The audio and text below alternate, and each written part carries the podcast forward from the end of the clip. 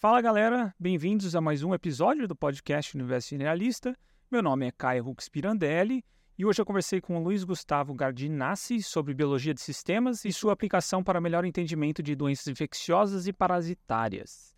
Antes de passar ao currículo do convidado de hoje, vale lembrar que seguimos com a campanha para ampliar nossa rede de apoiadores e tornar o Universo Generalista um projeto financeiramente sustentável. Então, se você gostaria de ver esse projeto crescer, não deixe de entrar no nosso Apoia-se e contribuir com qualquer valor por lá. Bem, o Luiz Gustavo Gardinassi é professor adjunto A no Instituto de Patologia Tropical e Saúde Pública da Universidade Federal de Goiás, em regime de dedicação exclusiva, pós-doutorado na Faculdade de Ciências Farmacêuticas de Ribeirão Preto, pós-doutorado na Emory University School of Medicine, em Atlanta, nos Estados Unidos, e também pós-doutorado na Faculdade de Medicina de Ribeirão Preto. Possui doutorado em Imunologia Básica Aplicada pela Universidade de São Paulo, mestrado em Microbiologia e graduação em Ciências Biológicas pela Universidade Estadual Paulista Júlio de Mesquita Filho. Coordena o Laboratório de Biologia Computacional Integrativa e atua principalmente na área de Biologia de Sistemas, com ênfase em doenças infecciosas e parasitárias, onde utiliza estratégias de investigação em larga escala, como transcriptômica e metabolômica, combinadas a métodos estatísticos e ferramentas computacionais de estado da arte. Se você está nos assistindo no YouTube, não deixe de curtir, seguir e ativar o sininho de notificação. Se você está nos ouvindo nas plataformas de áudio, como o Spotify, não esqueça de nos seguir por lá para receber notificações de novos episódios. E lembrando que links para sites e livros relacionados a essa entrevista de hoje estão na descrição do episódio. Então é isso, pessoal. Fiquem agora com a minha conversa sobre biologia de sistemas com o Luiz Gustavo Gardinassi.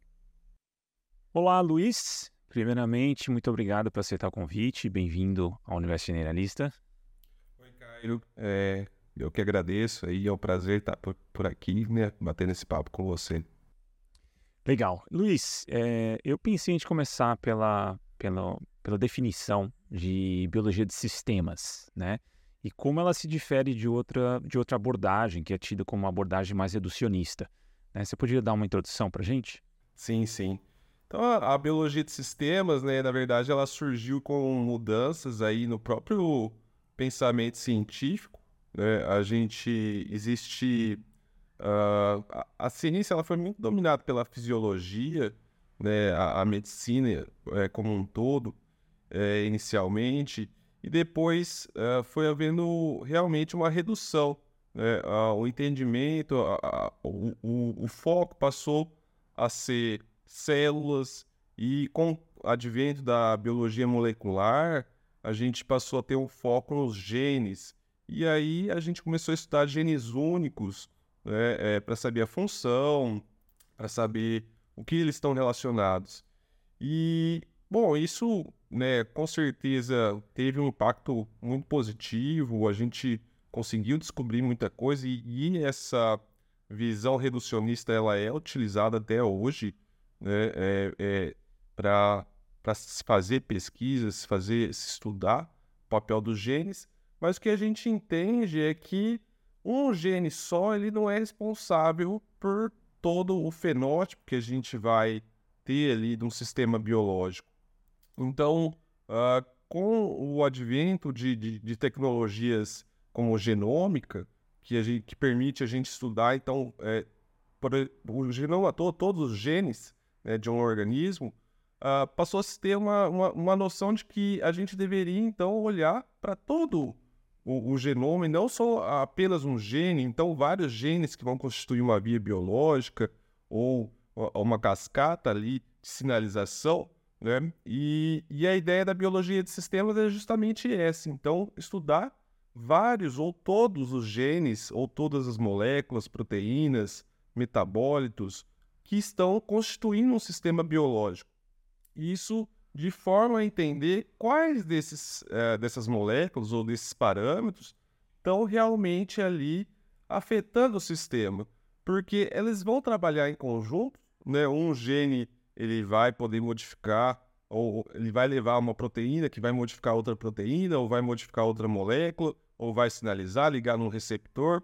E tudo isso é uma interação entre várias moléculas diferentes. Então, a biologia de sistemas, ela, ela tenta entender o sistema como um todo. Né? Então, um sistema biológico ele pode ser desde uma célula, que a gente pega ali uma célula e a gente então vai entender quais são as proteínas, todas as proteínas ou todos os genes que estão funcionando naquela célula em determinado momento, né, é, metabólitos e outras moléculas ali, tá? E, e quais desses realmente são os mais importantes? Então a ideia é justamente chegar naqueles que são realmente fazendo, por exemplo, no caso de, de doenças, quais desses genes realmente estão ali afetando a, a doença como um todo. Né?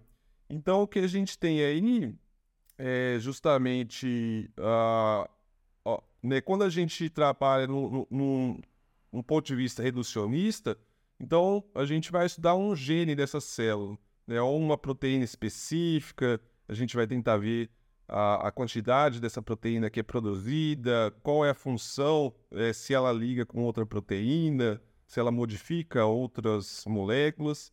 No caso da biologia de sistemas, a gente tenta medir, aí quantificar, por exemplo, todas as proteínas que estão ali né, é, trabalhando é, para ter aquela célula funcionando. E quais delas são mais importantes? Porque, obviamente, nem todos os genes e nem todas as proteínas vão estar tá funcionando em todas as células. Tá. E Assim, eu acho que tem uma. Acho que são dois pontos aqui que eu queria tratar com você. Um é essa questão do redu reducionismo. Tem muito uma conotação negativa quando a gente fala disso, né? Uhum. Inclusive, tem pessoas que nem entendem muito de ciência que falam assim: ah, a ciência é sempre reducionista. Uhum. E não é o caso do que redu reducionismo está sempre incorreto, né? Não, não, de forma alguma. Né? O, o reducionismo, na verdade, é uma, uma ferramenta importante, porque justamente, mesmo que a gente avalie o sistema como um todo, né? Como, eu, como eu falei, então se a gente tem ali de, é, é, células diferentes, de, de tecidos diferentes ou órgãos diferentes, por exemplo, né?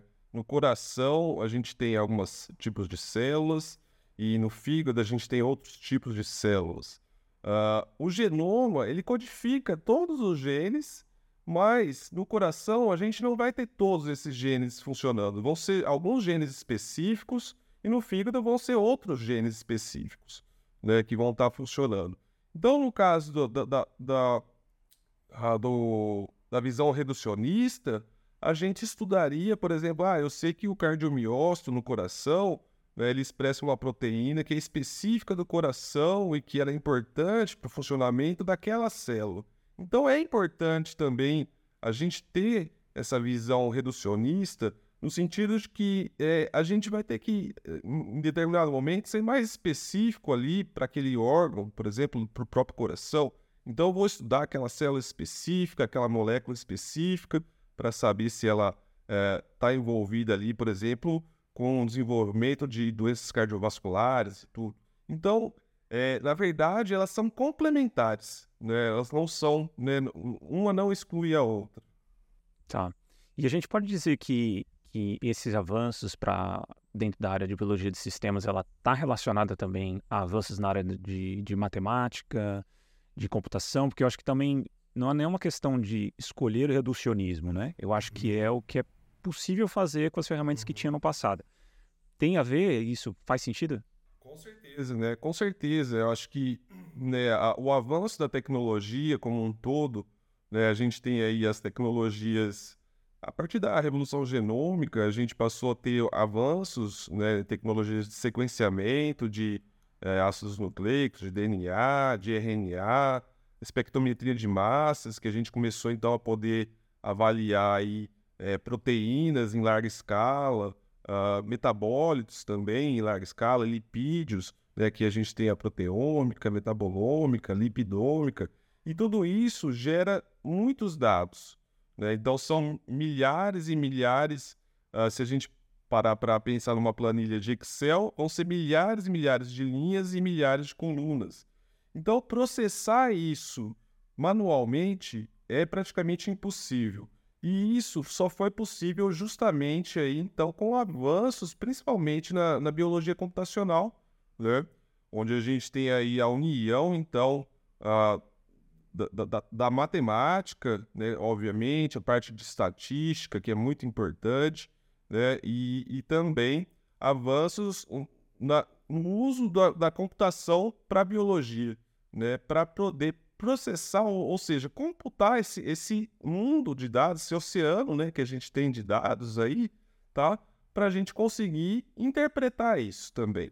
Porque é, uma questão é, ah, a gente tem os dados ali, se é um dado né, realmente reducionista, então você tem poucas coisas para analisar, você consegue ter uma visão ali uh, específica do que você está vendo.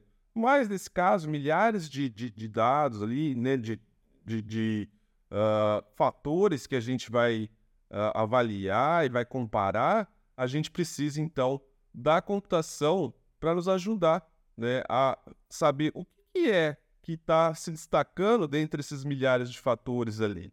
Né? Então a gente quer achar padrões, por exemplo. Quais são os padrões que a gente consegue identificar né, nesses milhares de dados, de, de milhares de pessoas, por exemplo, que a gente coleta? Quais são esses padrões que a gente consegue identificar entre essas pessoas, né, de uma mesma doença, por exemplo?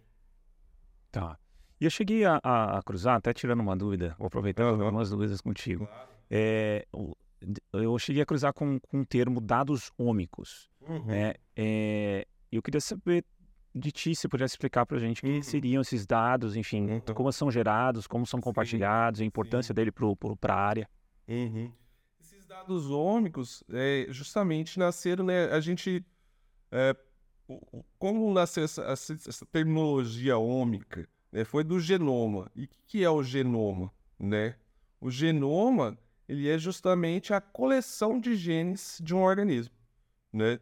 Então, o genoma é a coleção de genes, né? o metaboloma é a coleção de metabólitos, né? o, o proteoma é a coleção de proteínas. Então, como eu falei, um sistema biológico a gente pode considerar uma célula, então a gente vai ter o genoma da célula, né? o proteoma da célula, uh, o transcriptoma, e, e, e, ou um órgão, por exemplo, a gente vai estudar, ou o organismo inteiro, né? que a gente pode estudar também, o organismo é, é, por completo, e tudo isso a gente tem essas camadas moleculares, genoma, transcriptoma, met, é, é, metaboloma, proteoma, tá?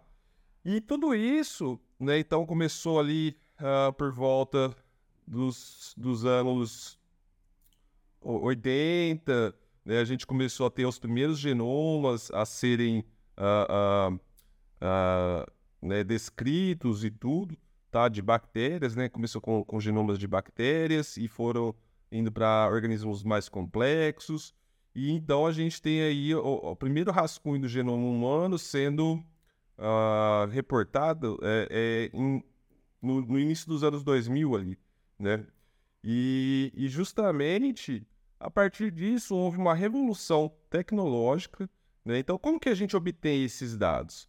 Né? Então o genoma a gente hoje a gente obtém por meio de tecnologias de sequenciamento de nova geração. Essas tecnologias elas são capazes aí de gerar, por exemplo, um genoma hoje em poucas horas. O que a gente demorou é, quase 20 anos ali, quando se começou a trabalhar para gerar esse primeiro rascunho do genoma humano, hoje é tão avançado que em poucas horas a gente consegue obter um genoma. Então foi um avanço muito rápido aí né, desde, desde esse primeiro uh, rascunho do genoma humano até hoje. Né? E eu prevejo que essa tecnologia ainda vai avançar muito mais ainda. Né? É, é uma questão realmente de, de pesquisa, de, de, de, investimento, tá? Mas, então, a, o, o termo ômico, ele surge daí, né, desse, tá. uh, do genoma, do, do proteoma, dessas coleções de, de moléculas, né, dessas camadas moleculares. E, e justamente uh, essas tecnologias, né, elas surgiram não necessariamente para. Né, o sequenciamento, obviamente, surgiu para sequenciar genes inicialmente. Genes únicos, a gente conseguia sequenciar um gene por vez. Né? Então, por isso que demorou tanto lá 20 anos para conseguir a gente fazer um rascunho inicial. Hoje a gente consegue sequenciar um genoma inteiro, né, de uma vez. Legal. E nessa. Sempre é um, é um, problema, a gente discutiu já bastante com várias, vários pesquisadores aqui, a questão da, de estabelecer uma relação causal. Uhum. Né? Eu acho que tem tem também um avanço grande nessa área, até de mate matemática, de estabelecer relação causal. É, como, é que é, como é que é feito isso nessa área tão complexa, hum. Luiz? É. As relações causais, elas são realmente bastante difíceis, uh, principalmente quando a gente trabalha com, com é, pacientes, né, com, com um, uma amostra de humanos. Né? É, é, hoje a gente tem Uh, a gente utiliza muitos modelos animais né, nesse sentido de estabelecer essa relação causal, né, porque justamente a gente consegue manipular de uma forma diferente, né, a gente consegue uh, uh, é, é, identificar ali, é, por exemplo, no caso de uma doença que eu trabalho, a malária, então a gente consegue é, realmente avaliar células do órgão do fígado, por exemplo, que é um, um órgão que é importante, né? então a gente consegue é, é, é, justamente manipular aquilo. Um humano é muito difícil, né? a gente raramente consegue ter acesso a algumas dessas amostras, algumas dessas coisas. Né? Então, uh, para se estabelecer algumas relações causais, hoje o que a gente tem feito, principalmente, é ter um delineamento longitudinal. Você vai acompanhando o indivíduo ao longo do tempo. Né? Por quê? Porque se você consegue acompanhar ele ao longo do tempo, você consegue identificar, então, durante esse, esse período, uh, as alterações que vão ter ali, né? E fazer essas associações, esse, esse link causal. Né? É, por exemplo, ah, ele estava doente, ele fez um tratamento e, por exemplo, ele tinha, então, um, um, né, uma proteína que estava alta, né? a gente tratou essa proteína, foi para baixo, então a gente consegue estabelecer essa relação causal avaliando esse indivíduo várias, em vários né, uh, uh, uh, pontos ao longo do tempo ali. Obviamente, os mecanismos que, que levam a essas alterações causais que é mais difícil da gente entender como é realmente ah, por que, que o tratamento está levando a está baixando aquela proteína, por exemplo, né? É, como isso ocorre? Isso já é mais difícil né, da gente estabelecer um mecanismo molecular ou celular que às vezes vai levar aquilo, né?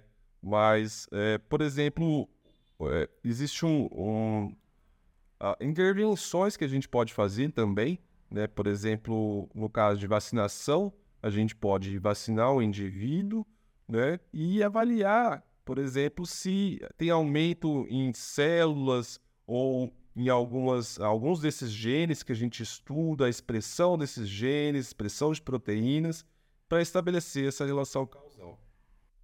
Legal. E até uma, antes da gente entrar mais em questões mais uh, de estudos e tudo mais, é, eu queria saber a sua opinião, Luiz. Uma coisa que, que, é, que chama muita atenção quando a gente fala de, de algo sistêmico e holístico, vamos dizer assim, é que é muito fácil você escorregar para alegações fantásticas e que às vezes não tem um embasamento, porque a ideia de sistêmico, assim, acho que casa bem com, com todo o que todo mundo pensa, vamos dizer assim, né? Todo mundo sabe que são multi, tudo é multifatorial e tudo mais, só que ao mesmo tempo, e essa crítica ao reducionismo entra aí também, né? É, como você vê essa, esse, essa, esse distanciamento, essa distância do público em geral de entender sistema e questões holísticas de uma interpretação, interpretação mais complexa do que é um sistema, enfim, para não gerar essas alegações que você vai em rede social, o que mais tem é isso. Não, a ciência é reducionista, eu tenho uma visão mais holística, mais sistêmica, mas quando você vai ver, não tem nada desses parâmetros que você trouxe aqui. Como é que você vê isso? Como é que a gente poderia, é, não sei, talvez trazer uma comunicação mais direta sobre esse tipo de, de perspectiva? É, eu acho que, assim, existe uma né? É... Com essas alterações, essas mudanças, acho que principalmente filosóficas, né, da ciência como um todo, de se pensar é, de forma mais holística, de se ter, né, de se saber que, obviamente, não vai ser né, uma, uma, um fator, é, é, pode ser que seja um fator principal, por exemplo, o desenvolvimento de uma doença, né? A gente sabe doenças genéticas, obviamente vai ser ali um gene que vai estar mutado, tem, tem, tem mutações únicas em um único gene que vão levar a doenças e que vão poder Então, é, é, é, só que ela não vai afetar só aquele gene, ela provavelmente vai afetar uma série de, de mecanismos de, é, do funcionamento do corpo, né? Para levar aquela determinada doença. Eu acho que é, uma questão que a gente tem que ter, né, muito levar em consideração, é que essas, essas uh, estratégias não são antagônicas, né, como eu falei. Elas são complementares. Né? Essa é a primeira, principal, acho que, é razão para a gente uh, falar isso é porque geralmente quando a gente chega no final ali do resultado da biologia de sistemas e tudo, a gente chega numa uma grande gama de resultados que é impossível a gente conseguir, por exemplo, validar tudo que a gente tem. E aí a gente tem que usar um, uma estratégia, um approach reducionista, muitas vezes. A gente tem que escolher, às vezes, a, a, por exemplo, ah, a gente viu ali milhares de genes que estão alterados, né? Que podem ter uma função numa determinada doença, ou, ou mesmo na, uma questão fisiológica, tá? E só que para a gente voltar e provar que aquilo, né? Porque a gente faz uma, um trabalho computacional, muitas vezes ele fica muito é, é, é, subjetivo, não, não, não fica, né? A pessoa não consegue de pronto já olhar aquilo e falar, ah, não. Então a gente tem que voltar no biológico, né? Muitas vezes voltar na célula e ter um approach reducionista né, para provar que justamente aquilo é importante. Né? Então, eu acho que uma forma de conciliar isso é entender que as duas estratégias, duas visões, elas são complementares mais do que antagônicas. É, obviamente, isso pode ser levado fora de contexto científico, né? Por exemplo, ah, então a ciência é reducionista e eu tenho uma visão holística, e aí já, já entram outras questões é, além daquelas, mesmo científicas, né? Às vezes muitas coisas relacionadas com a própria vivência da pessoa, né? E eu acho que é, nesse sentido a gente tem que entender que essa biologia de sistemas, a gente está tentando entender uh, os sistemas moleculares, né? o genoma, uh, uh, o transcriptoma, o metaboloma, mas a fisiologia como um todo, ela também é uma biologia de sistemas.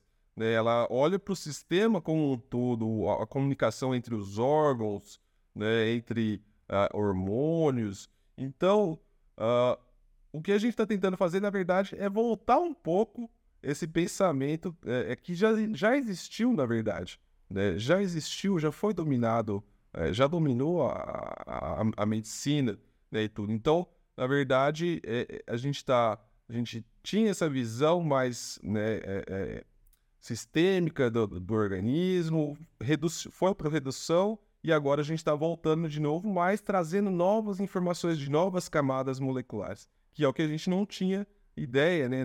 Quando se começou a estudar fisiologia, não sabia do, do DNA, da importância do DNA, da importância dessa comunicação das proteínas e outras moléculas.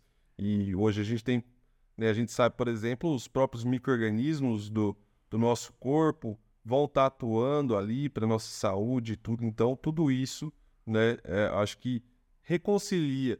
Então, se a gente descobre, por exemplo, ah, eu, eu, eu vejo lá que tem né, uma bactéria uh, que pode estar tá, uh, ter um efeito sobre a diabetes, por exemplo. Então, eu vou usar um, um depois um, um, uma estratégia reducionista para provar que aquela bactéria realmente está fazendo aquilo. Entendi. Legal. E Indo agora já para algo mais específico, Luiz, é, eu queria conversar contigo sobre a questão da microbiota, o que a gente sabe hoje através da biologia de sistemas sobre microbiota. Então, talvez uma pequena introdução sobre microbiota e até as abordagens que foram tidas até hoje dentro da biologia de sistemas para entender o impacto dela no organismo, ou, enfim, o que, que, ela, o que, que ela pode afetar em diversos fatores do, do organismo.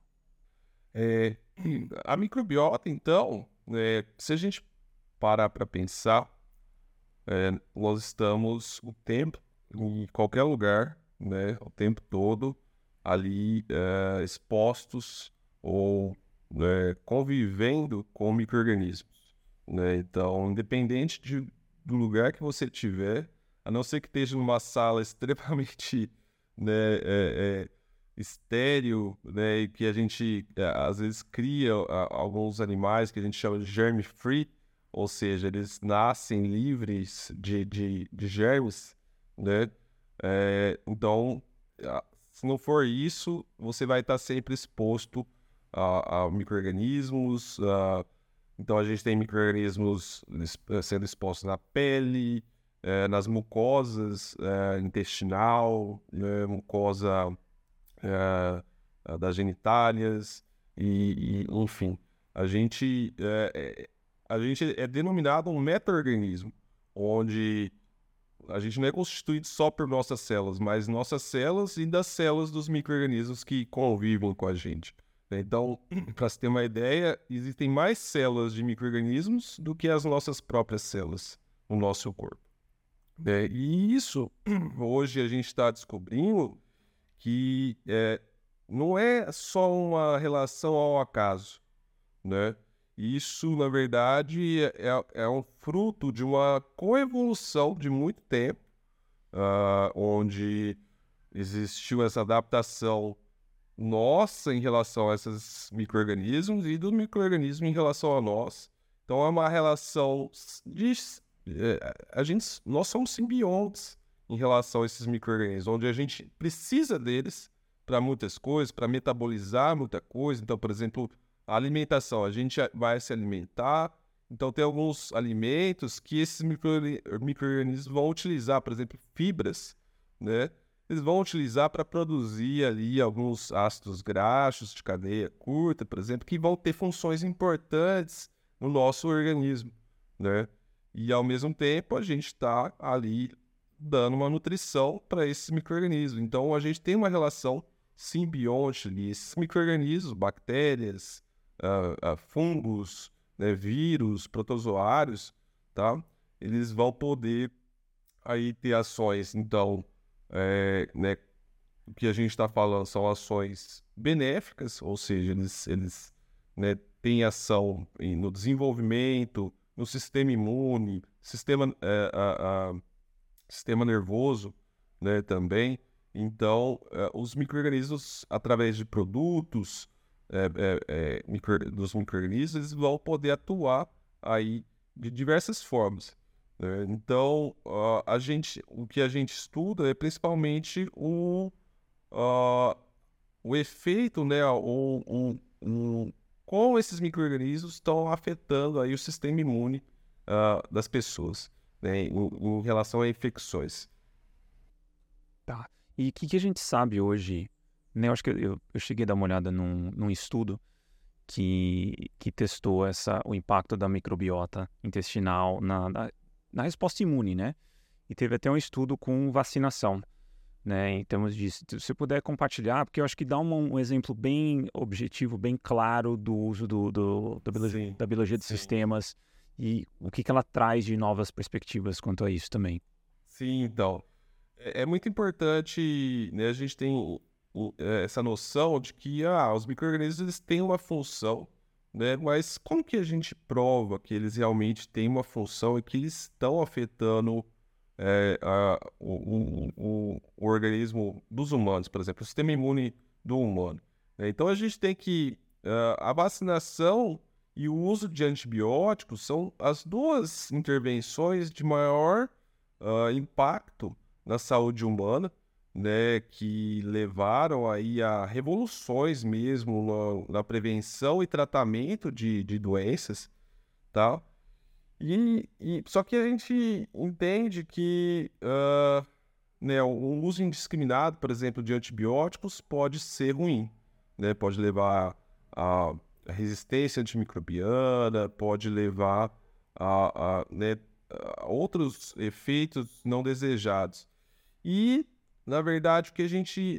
A ideia do estudo era saber, será que a microbioma. Então, esse microbioma, essa microbiota, que é o que? A composição, né, a coleção de, de bactérias, de, de, fungos que vão estar tá lá no, no, intestino, por exemplo. Né? Então, microbioma, microbioma intestinal vai ser, então, essa coleção né, de vários micro-organismos que vão estar convivendo ali. E a nossa pergunta foi se isso, se essas bactérias, elas tinham alguma influência sobre a resposta imune de humanos. Para fazer isso, então, uh, colaboradores nos Estados Unidos, né, delinearam aí um estudo para vacinar o indivíduo. Então, a gente sabe quando a gente vacina o indivíduo é, com a vacina de influenza, né, ele vai desenvolver anticorpos contra o vírus da influenza. Então ele vai desenvolver anticorpos que vão neutralizar aquele vírus, né, e, uh, e vão proteger né, aquele indivíduo de uma infecção. Então a, nossa ideia foi saber se será que se a, se a gente der antibiótico para esses indivíduos e vacinar, eles vão conseguir montar esses anticorpos e vai continuar protegendo? Então, né, foi feito esse delineamento, foram voluntários que tomaram né, antibióticos, então esses voluntários foram recrutados, eles foram avaliados, a saúde deles, tudo.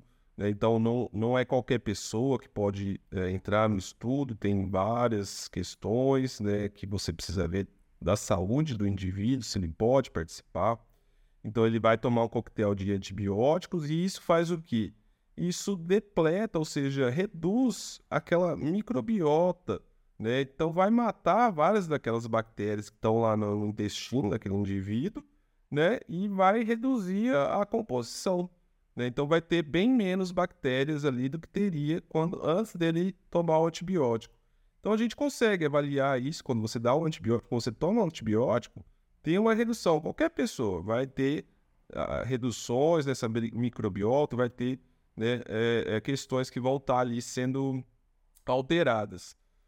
É, só que depois que você, então, vacina esse indivíduo, depois de dar, né, então você deu um antibiótico, você vacina esse indivíduo, o que a gente conseguiu avaliar é que é, essa, então, vacinação, ao mesmo tempo que a gente está tendo né, essa alteração no microbioma, ela leva a alterações na qualidade do anticorpo. O anticorpo ele já não consegue mais proteger ali, matar o vírus da influenza, neutralizar o vírus da influenza, né? por conta desse efeito causal da microbiota no sistema imune. Né? Então a gente tem o quê? Que, que a microbiota ela, ela é necessária ali para, né, de alguma forma, maturar então esse anticorpo para esse anticorpo ter uma ação protetora. Né? E como que ele faz isso? Uma das coisas que a gente viu, por exemplo, é quando você dá o antibiótico, né? É, existe uma redução muito grande de é, ácidos biliares que estão circulando no, no, no, no, sangue do indivíduo, né? É, esses ácidos biliares, apesar deles terem aí uma função importante na digestão, eles também têm ação no próprio sistema imune. Né? Eles podem atuar aí, é, no sistema imune. Então a gente vê que né, essa, essa função, principalmente de metabólica das bactérias, vão levar aí a alterações sistêmicas no indivíduo que estão associadas então com essa redução mesmo na atividade do anticorpo que é produzido depois da vacinação. Então, algo que ficou muito claro para a gente é que o indivíduo, quando ele vai se vacinar, ele não pode estar tomando antibiótico, por exemplo. Né? Isso pode ter um, um efeito na, na própria uh, vacina, no, no próprio. Uh, como a vacina vai proteger ele, se vai proteger ou não. Então, isso é um, algo importante desse estudo, porque justamente antibiótico está aí, né? Muita gente tomando antibiótico nessa época de pandemia, né? Então a gente é, com as vacinas surgindo e na verdade Uh, uh, não se tinha ideia de como tratar, então muitas vezes antibióticos foram utilizados inicialmente, ou às vezes precisa por conta de uma infecção secundária mesmo, né? Tudo isso, então, tem que ser levado em consideração quando uma pessoa vai se vacinar.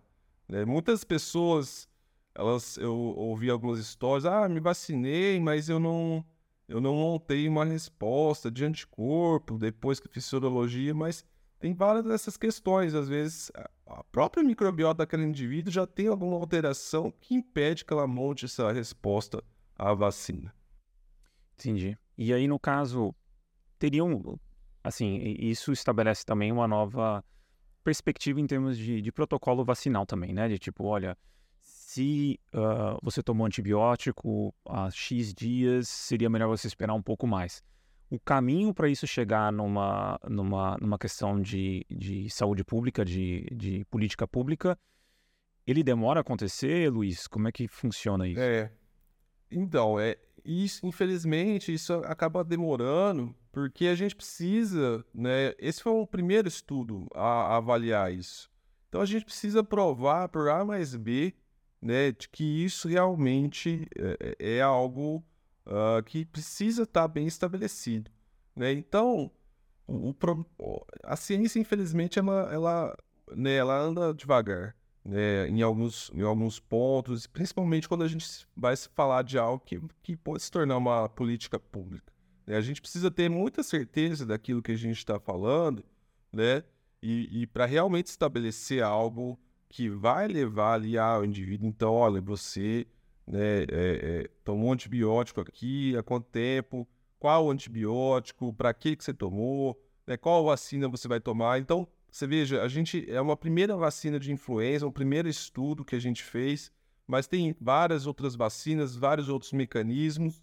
Né? Então, é, isso não é algo que vai ser implementado assim já, né?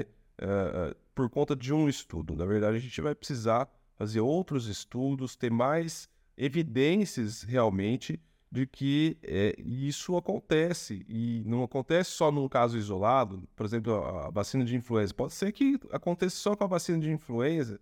Né? A gente não, não consegue é, prever que isso vai acontecer para todas as vacinas, tá? Então a gente precisa realmente é, mostrar isso, é, fazer novos estudos, né? Novos estudos com indivíduos, por exemplo, é, às vezes não voluntários, mas um indivíduo que está tomando antibiótico por alguma razão ali, né, é, uma vida, o, o indivíduo que está na vida real mesmo ali, que não é, que não está controlado, porque a situação de, de, de, laboratório experimental é bastante controlada, mas a vida real não, né? Então a vida real ela, ela tem outros fatores que vão poder a, a influenciar ali, e é para a gente excluir também que esses outros fatores estão influenciando, a gente precisa testar isso.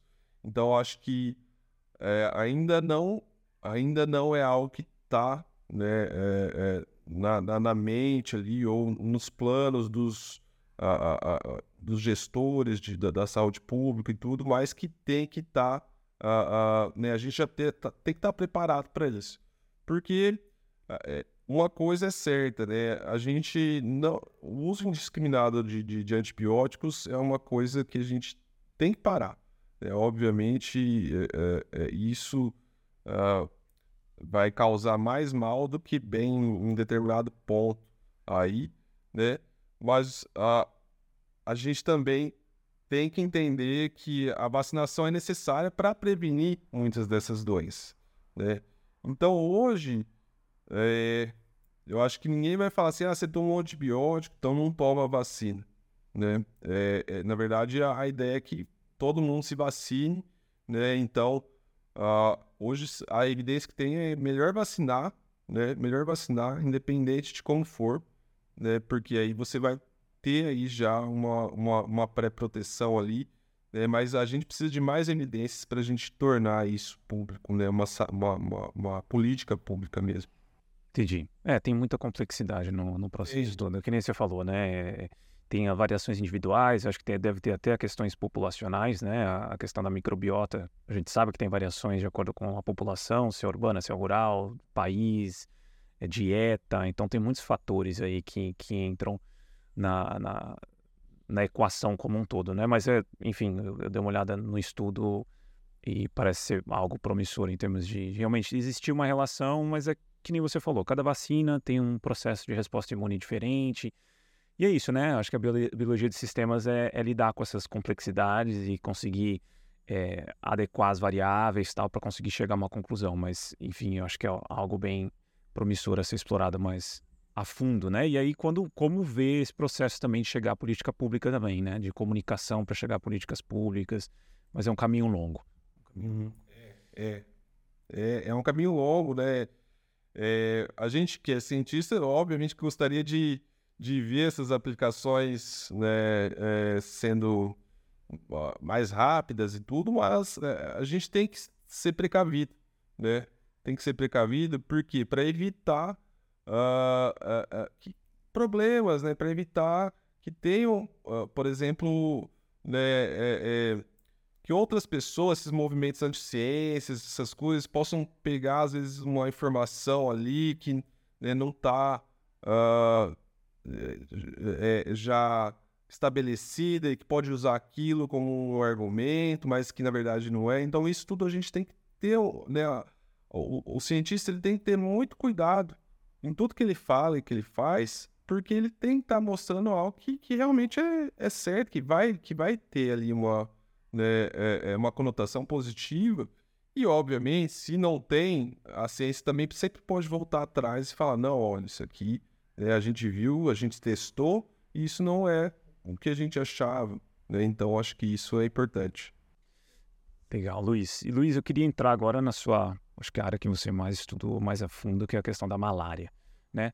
Você puder dar uma introdução para gente, assim, do que que, eu sei que é, um, que é uma doença também infecciosa complexa, né? Mas dá uma, uma geral, assim, de como o impacto dela também no planeta, no, no na saúde de, de, populações e tudo mais, só para a gente depois entrar nos estudos que você já fez na... na... Certo, certo. Então, a malária é uma doença parasitária? Ela é causada por um parasita, é, é denominado Plasmodium, né? gênero Plasmodium. É, tem várias espécies aí que infectam é, humanos, mas também vão infectar outros animais. É, não a mesma espécie, né? Então a gente tem o que? A malária é muito espécie específica. Uma espécie de plasmodium vai infectar o homem, outra espécie vai infectar o camundongo, outra espécie vai infectar um, um primata não humano, um macaco. Né? Então, é, existe bastante essa especificidade porque existiu uma coevolução muito grande entre o Plasmodium e os seus hospedeiros. Né? Então, é, eles se adaptaram muito bem aos diferentes hospedeiros, né? as diferentes espécies de Plasmodium, do parasita, se, se adaptaram muito bem às diferentes espécies de hospedeiro. E aí, quando a gente pensa, então, na malária né, como uma doença e tudo humano, ela é uma pandemia persistente. Né? É, é, é uma doença aí que ela aflige a humanidade desde que se conhece de humanidade. Então, a gente tem aí, uh, uh, na, nas múmias do Egito, relatos de, de, de, de, né, é, é, potenciais... Uh, plasmódio, infecção por plasmódio. Tem relatos né, na Grécia Antiga de uma febre intermitente que é muito característica da malária. Né? Então, a, a, busca por uma cura e, e, prevenção ela não é de hoje, é de né, centenas de anos atrás. Né? Então, a, a malária teve impacto na história da humanidade, na, na, no Império Romano, uma série de outros uh, né, no próprio genoma humano, né, ela tem um impacto, teve um impacto na África, tá? Então, é, a malária, ela, ela é uma doença é, cosmopolita, ela está em várias regiões do globo, né, ela já teve em várias outras regiões que hoje são livres de malária, no, no hemisfério norte, né, na, por exemplo, Estados Unidos já teve malária, na Europa já teve malária, mas com o tempo, com a, é, principalmente sanitização, é, outras medidas né, é, contra o vetor.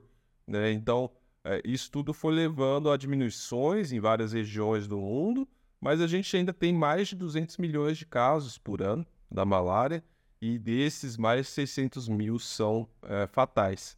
Né? E esses casos fatais ocorrem principalmente em crianças menores de 5 anos na África. Tá? Então, é, é uma doença que atinge principalmente né, as populações tropicais hoje, tá? É, África, Ásia, América Latina, né? É, inclusive o Brasil. No Brasil, ela está se concentrada principalmente na região norte, né, da Amazônia ali, então vários estados da, da Amazônia e também é, Mato Grosso, é, alguns outros estados que a gente tem aí é, casos de malária. Esporadicamente a gente ouve falar de um caso de malária em São Paulo, por exemplo, uma pessoa que foi da Mata Atlântica e tudo, ou outras regiões que, né, é, que não são tão comuns, tá? E, e, e a malária, né, então, ela tem esse impacto, é, por ela ter esse impacto, hoje ela é, ela é uma das, né, considerada, hoje não, ela sempre foi considerada uma das três grandes doenças infecciosas junto com tuberculose, HIV, malária e hoje, obviamente, Covid, né, que está aí, então tem um impacto grande. Mas então ela existe, sempre existiu uma, um interesse grande né, na, na, na medicina em se, uh, em se resolver as questões da malária, tanto que vários prêmios Nobel foram né, dados a, a, pesquisadores que estavam estudando a malária. Né? Então, uh, ela tem esse grande impacto. Ela é transmitida por, por um inseto, né? É, vetor, o Anopheles, que é um, um, mosquito. Então, isso também é, é, é uma, uma, uma questão importante que impede que a gente né, elimine essa doença em várias regiões, porque o vetor ele também se adapta muito fácil aos ambientes e alguns ambientes a gente quase que é impossível eliminar. Então a malária, né, justamente ela é, é, é, é, tem essa questão, né? então ela uma doença que tem grande impacto na saúde no mundo todo. Legal. E né, dos estudos que você já fez junto com, com a biologia de sistemas, que tipo de perspectiva nova foram trazidas sobre a doença? Enfim, quais variáveis foram estudadas? Que para onde isso está apontando assim, em termos de intervenções, em termos de tratamento? Enfim, puder dar um, uma resumida no geral na, na biologia Sim. sistemas da malária. É, então, a, como a gente entende a malária, né, ela vai é, levar em processo inflamatório muito intenso no indivíduo. Quando o indivíduo ele, ele pega a malária, então, né, ele, ele vai ficar, ele vai ter uma febre alta, ele vai ter ali uma fraqueza né, no corpo, aí, se a malária começa a progredir, ele vai ter uma anemia, né, que pode levar a complicações mais graves ali, como é, é, uma hipoglicemia grave, né, e até uma malária cerebral. Malária cerebral é o que vai levar, principalmente, a maior, a maior parte das mortes né, por malária vai ser, então, é, uma doença que o parasita ele vai né, levar alterações no cérebro mesmo e pode, né, então, uh, vir a óbito. Então, no nosso laboratório, a gente tem estudado uh, principalmente como é essa relação, essa interação entre o parasito e o hospedeiro, né? Para a gente saber eh, quais são as moléculas do parasito que podem estar tá influenciando o hospedeiro e, e o hospedeiro como ele está influenciando né, o controle desse parasito aí. Então, a biologia de sistemas, a gente tem utilizado ela é, principalmente para eh, reaproveitar muitos dos dados que já foram coletados ao longo do tempo.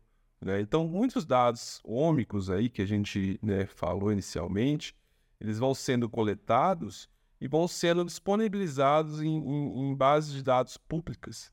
Né? Então, eles ficam lá é, é, públicos para outros pesquisadores reutilizarem esses dados. Então, uma das vertentes do meu laboratório é justamente reutilizar muitos desses dados que estão depositados, que estão ali, é, é, prontos para serem usados e colher novas informações sobre malária, sobre outras doenças, mas no, no nosso caso a gente tem foco na malária.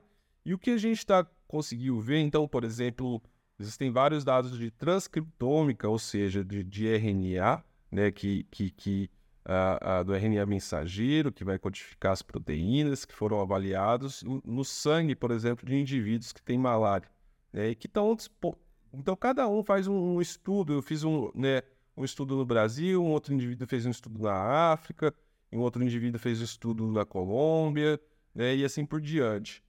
E aí, o que acontece é que a gente vê que quando a gente faz esses estudos separados, a gente está avaliando populações é, é, individuais, né? Um, um, a população no Brasil não vai ser a mesma coisa que um chinês lá na China, não vai, não vai ser a mesma coisa que um indivíduo lá na África.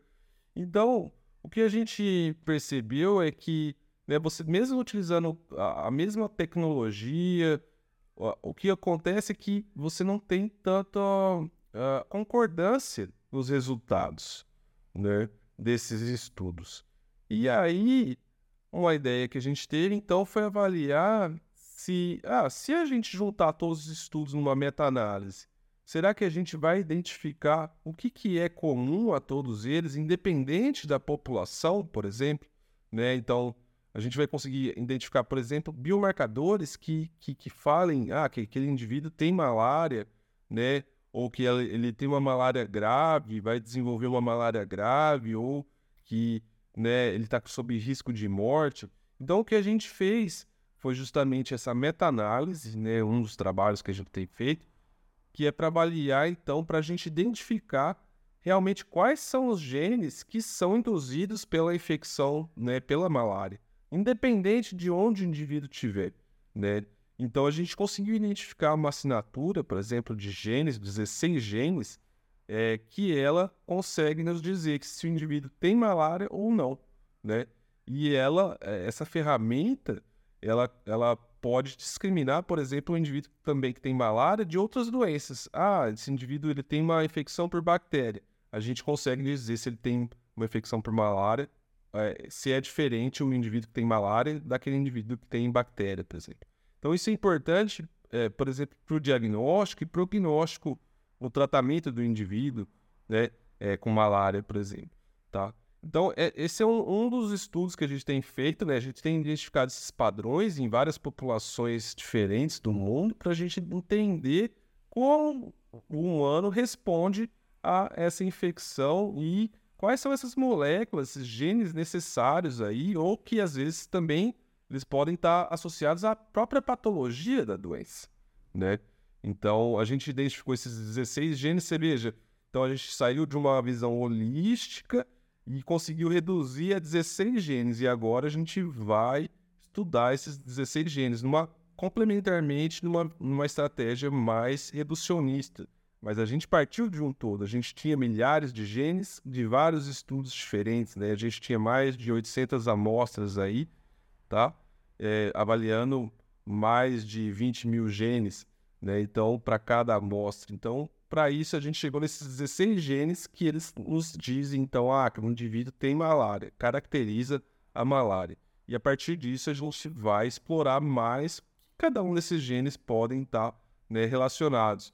É, eu posso dar um exemplo aqui, por exemplo, o complemento, né, que é uh, um, um, um, sistema do, uh, da resposta imune inata, né, e que a gente que já sabe que a malária, que o complemento é importante para proteger contra a malária. Então a gente tem genes relacionados ao complemento nessa assinatura e a gente conseguiu então recuperar o que, que, que é importante da malária já nessa assinatura. Outros genes que a gente ainda não sabe a função deles a gente vai descobrir agora. É, outras coisas que a gente tem visto é, por exemplo, que uh, o indivíduo que ele, ele mora numa região endêmica, ou seja, que tem malária ali, né, o tempo todo, ele vai se infectar várias vezes, né? Então ele, ele não pega malária uma vez, ele pega várias vezes ó, no decorrer da vida dele. E conforme ele, ele se infecta, né, ele pode desenvolver o que a gente chama de uma tolerância à infecção né, que ele não consegue eliminar o parasita, ele se infecta, ele não consegue eliminar o parasita, ou seja, não é resistente à infecção, né, não consegue matar, só que ele também não fica tão doente como ele ficaria se fosse a primeira vez, né? Então ele desenvolve essa tolerância. E por que ele desenvolve essa tolerância? Se ele não consegue eliminar o parasita, que é o que seria o que? O parasita causa doença, mas ele ainda tem o parasita circulando lá, só que ele não fica tão doente. Então, essa é uma pergunta que a gente tem no laboratório, né? E utilizando então a metabolômica, a gente vê que esses indivíduos que são mais tolerantes, né, que já tiveram outras infecções, em relação aos indivíduos que têm uma primeira infecção, eles têm alterações no metabolismo. Né? Então, uh, eles têm alterações, por exemplo, no metabolismo de triptofano, que é um, um aminoácido. Né? O triptofano ele vai dar origem a vários outros metabólitos depois que é, ele sofre ação enzimática, uma enzima as enzimas vêm, modificam eles para transformar, por exemplo, em quinurerina. Quinurerina é um metabólito derivado do triptofano que vai ter ação sobre o sistema imune. Né? Ela pode ter uma ação anti-inflamatória, ou dependendo do contexto, ela pode ser inflamatória.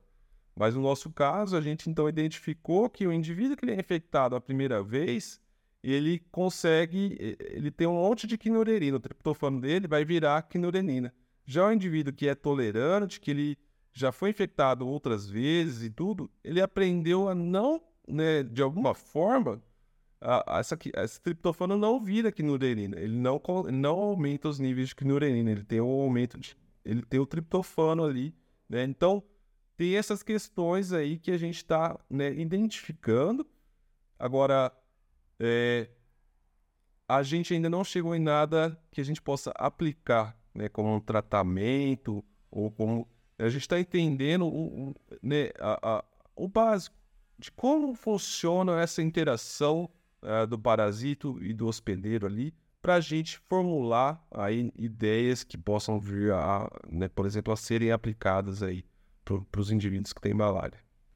Sim, entendi. Então são potenciais, né? São, são, é, são é. pontos é. em potencial que que, que pelo menos aponta para algum lugar para estudos mais, mais detalhados e mais focados, né? Porque uma das coisas que eu, que eu tava, eu até cheguei a ver alguns dos estudos, era isso, né? Que você pega indivíduos, não só o indivíduo que fica em caso grave, mas o indivíduo que tem pouca, que tem pouca, uh, vamos dizer assim, pouco impactado pelo, pelo, pela malária, pelo, pelo plasmódio, e aí você faz uma análise desses indivíduos, né? Por que, que, esses indivíduos têm em comum em, tempo, em termos de, de, resposta à malária e o que, que, pode ser induzido disso, né? Se tem potencial de induzir esse tipo de, de comportamento imune nos pacientes que assumem casos mais graves, né? Então acho Sim. que são e, e, até difícil você meio que filtrar o tanto de possibilidades, o tanto de formas que você tem de analisar os dados, né? De você falar assim, tá, uhum. qual uhum. variável eu quero eu quero uh, prestar atenção, né? Então, uhum. mas é interessante quando você tem muitos dados é que você consegue achar vias promissoras de, de uma análise posterior, né? Sim, é, é, a biologia de sistemas é isso, é, é, encontrar aquela agulha no palheiro, né? Então, né, a gente sabe que tá ali um monte de coisa, mas o que, que, que, que daquilo que vai ser importante, como que a gente pode, né, é, é, o que, que realmente vai é, influenciar ali no, para o paciente, é, né, para a resposta dele, é, para ele ficar melhor, para ele não, para ele piorar também. Então a biologia de sistemas ela faz isso, ela tenta encontrar essa agulha no palheiro ali que a gente não consegue enxergar, né, só com, com os nossos olhos, né? Então a gente precisa do, do, do, dos computadores para eles encontrarem esses padrões que a gente só olhando ali a gente não vai conseguir. Então a gente precisa né, desse uh, desse poder de computação mesmo, né, de processamento dos dados, que o nosso cérebro ainda não dá conta de, de processar, né? Então a gente precisa utilizar o computador para isso aí. Legal. E, e, nesse aspecto, Luiz, eu acho que ela casa bastante, a biologia de sistemas casa bastante com essa perspectiva de medicina de precisão também, né?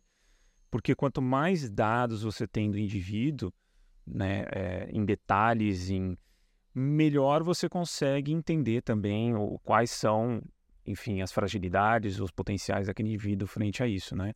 É, é por aí, mais ou menos, a gente tem esse casamento entre essas áreas? Com certeza, com certeza, né? A medicina de precisão, então, ela, ela vem trazendo o quê? Algo mais específico para o indivíduo, né? Mais individual. Né? Então, é, o paciente a gente, como a gente falou já várias vezes, cada pessoa vai ter é, variações que são dela, né? Então, que são dominadas pela genética, pela, a, pela alimentação, pelo estilo de vida, né? Uma série de, de fatores que vão influenciar é, na, na, no funcionamento de cada indivíduo, né? Então, cada indivíduo é, uma, é, uma, é um funcionamento diferente, né? E tudo depende de vários fatores.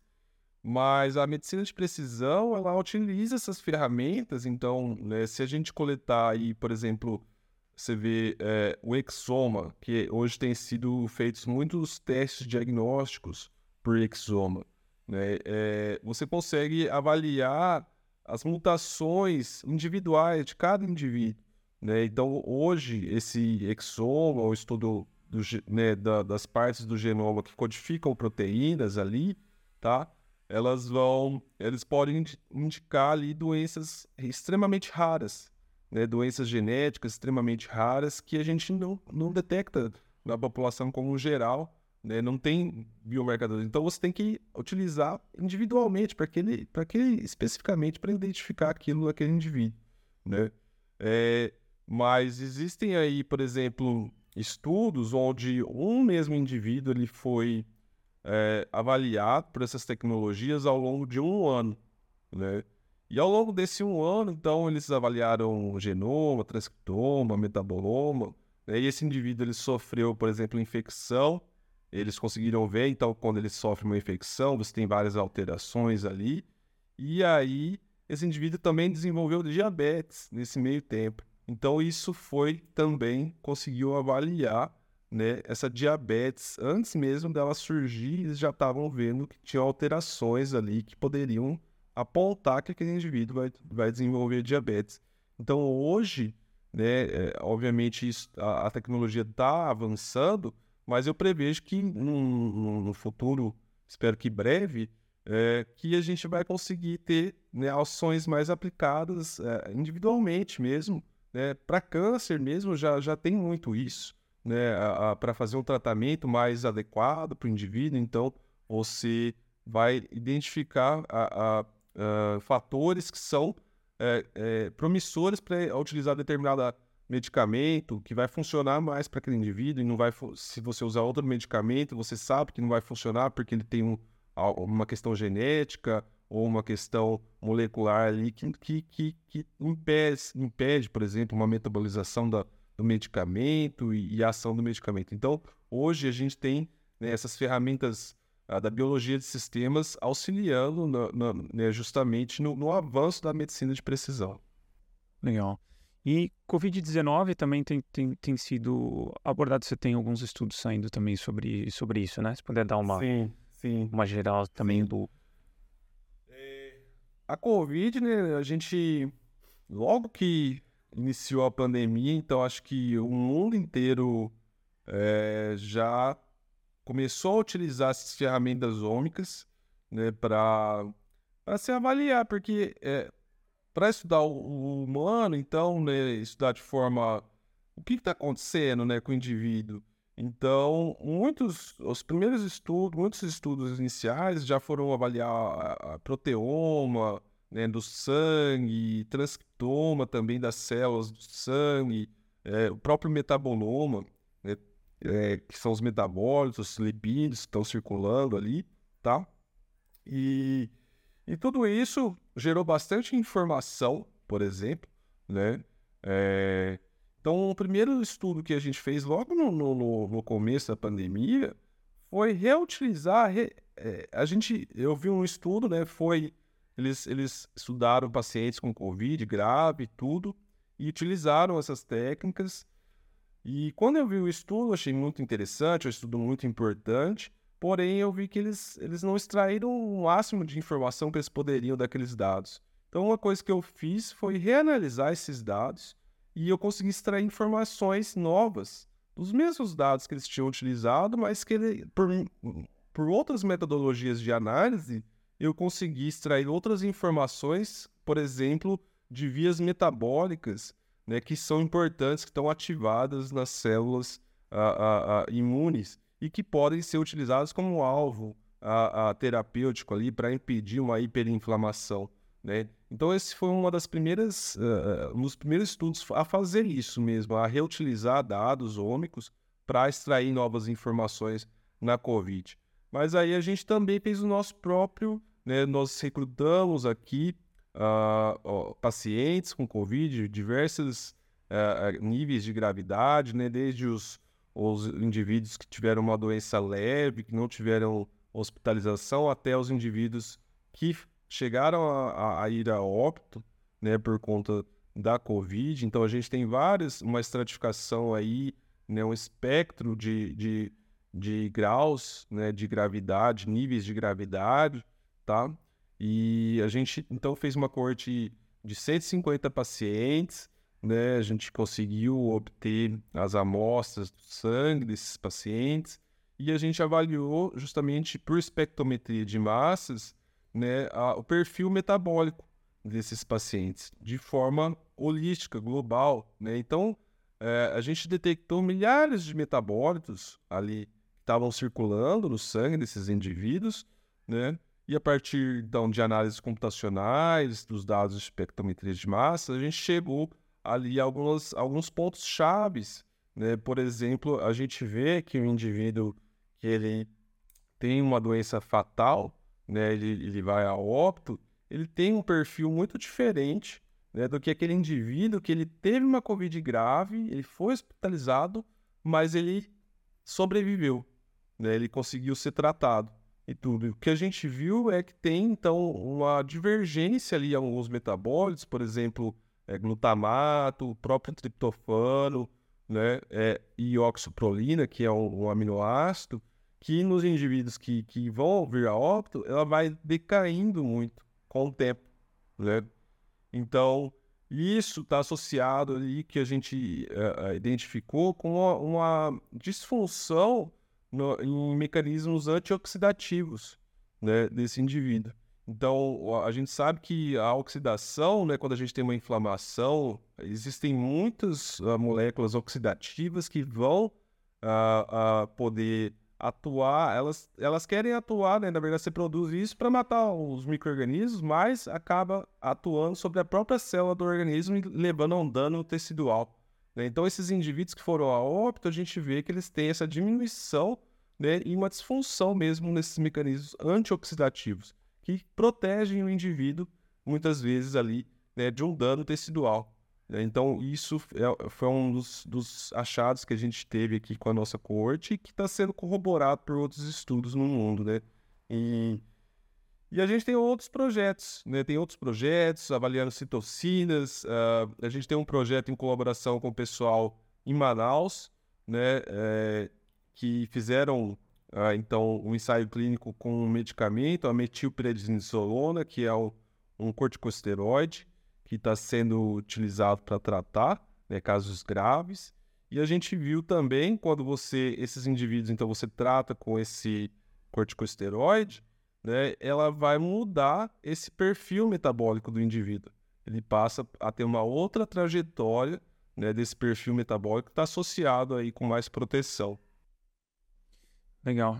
É, é, interessante, cara, porque a gente começa a. Porque eu, eu lembro da, da, época de Covid mais drástica, assim, né? Essa questão da, da letalidade para grupos familiares, né? Acho que tem famílias que foram afetadas, e tem mais também a questão da obesidade associada, mas eu acho que com dados de qualidade, informações fluindo, né, você consegue uh, chegar a fatores uh, que são mais determinantes para esses casos de, de óbito e tudo mais, né? Então, só que para isso você também tem que ter dados de qualidade e compartilhamento de dados, né, Luiz? É... Sim. E como é que funciona? Como é que é isso hoje? Assim, tem crescido ou são grupos muito específicos que têm esse tipo de, de prática? Como é que funciona?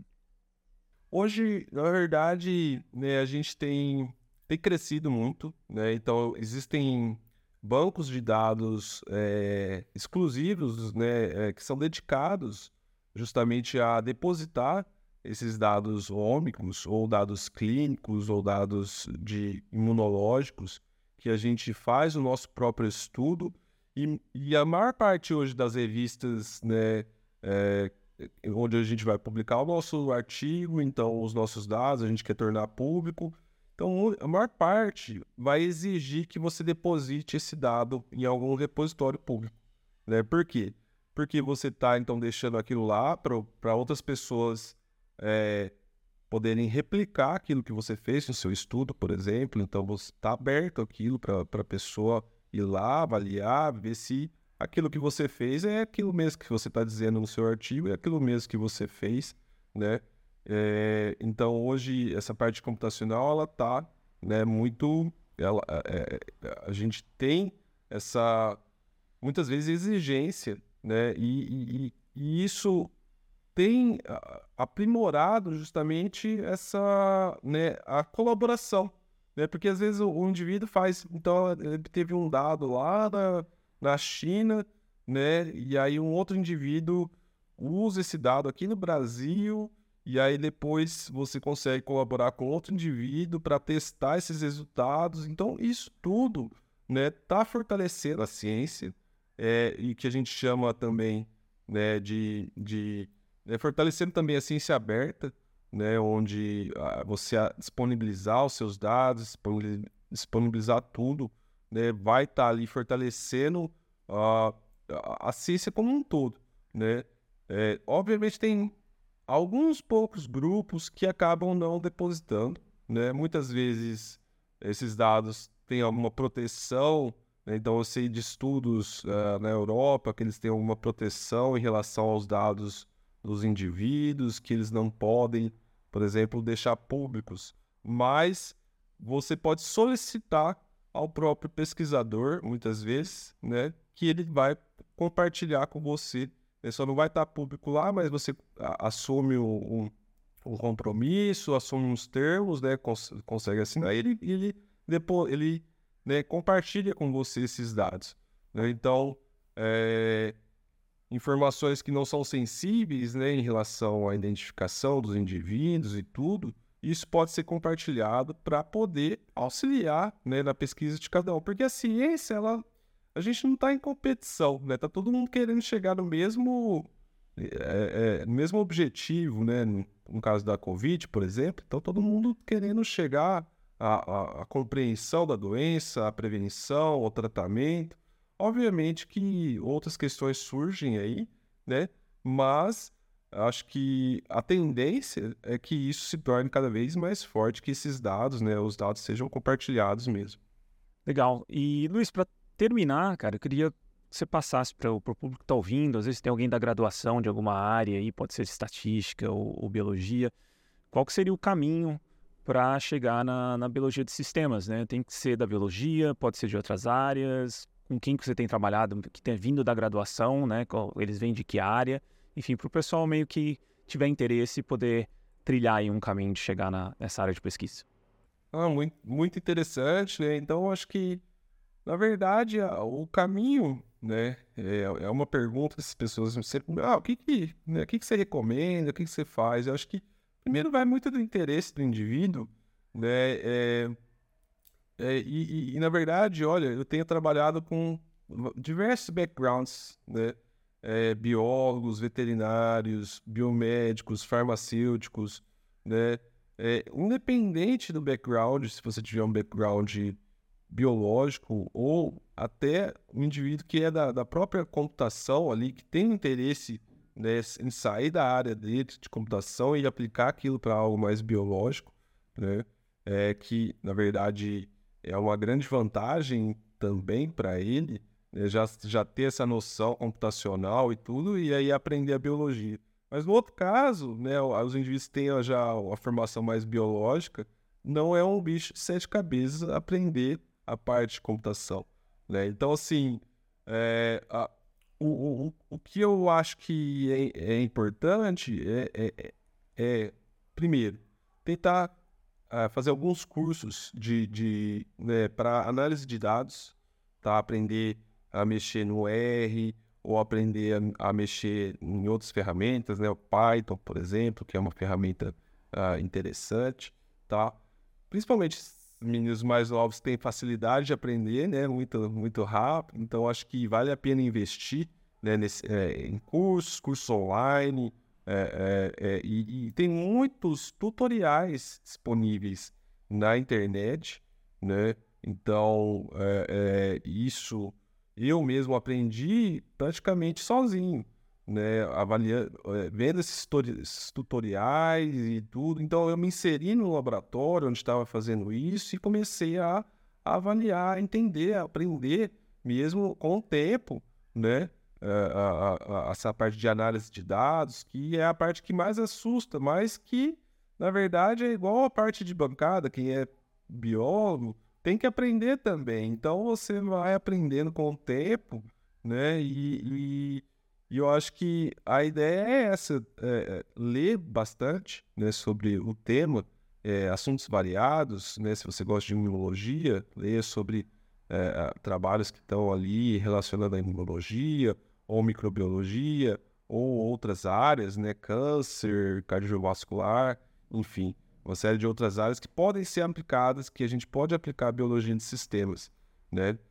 Uh, mas é, é, é, o que eu falo, a biologia de sistemas ela aceita qualquer background, né? Não tem, não tem dessa não. Eu acho que independente do curso que você faz, dependente da, né, da vai muito do interesse mesmo de cada um, né? E isso eu acho que, que, é, que é relevante e que e obviamente procurar pessoas que você né, vê que, que pode te dar uma direção, né? Muitas vezes a questão é essa, às vezes uma direção que a gente precisa, né? Qual direção? Então, é, é, pesquisadores que estejam ali envolvidos com a parte de bioinformática, por exemplo, pode direcionar, ó, estuda isso aqui, estuda esse, esse programa, ou é, né, te dá um, indica um site interessante para você. Então, acho que isso é, é uma, um outro caminho né, interessante, tá? Legal, Luiz. Eu acho que esgotei aqui algumas temáticas que queria abordar contigo. Queria agradecer mais uma vez, é uma área fascinante. E, e é isso, muito obrigado. Eu que agradeço, Caio. Eu né, desejo todo sucesso aí. Muito legal é, o, o, podcast aqui. Já assisti alguns outros episódios, então né, eu acho uma super iniciativa aí e agradeço por, por ter me, pelo convite, por ter participado aqui. Muito obrigado. Legal, galera. Então é isso por hoje. Até a próxima. Obrigado por ouvir esse episódio até o final. Se você gosta do nosso trabalho, não deixe de contribuir financeiramente com ele através do nosso Apoia-se. Você encontra o link na descrição do episódio. Tornando-se apoiador, você saberá de antemão quem são os nossos próximos entrevistados e poderá enviar suas perguntas, além de poder sugerir temas e pessoas para entrevistarmos.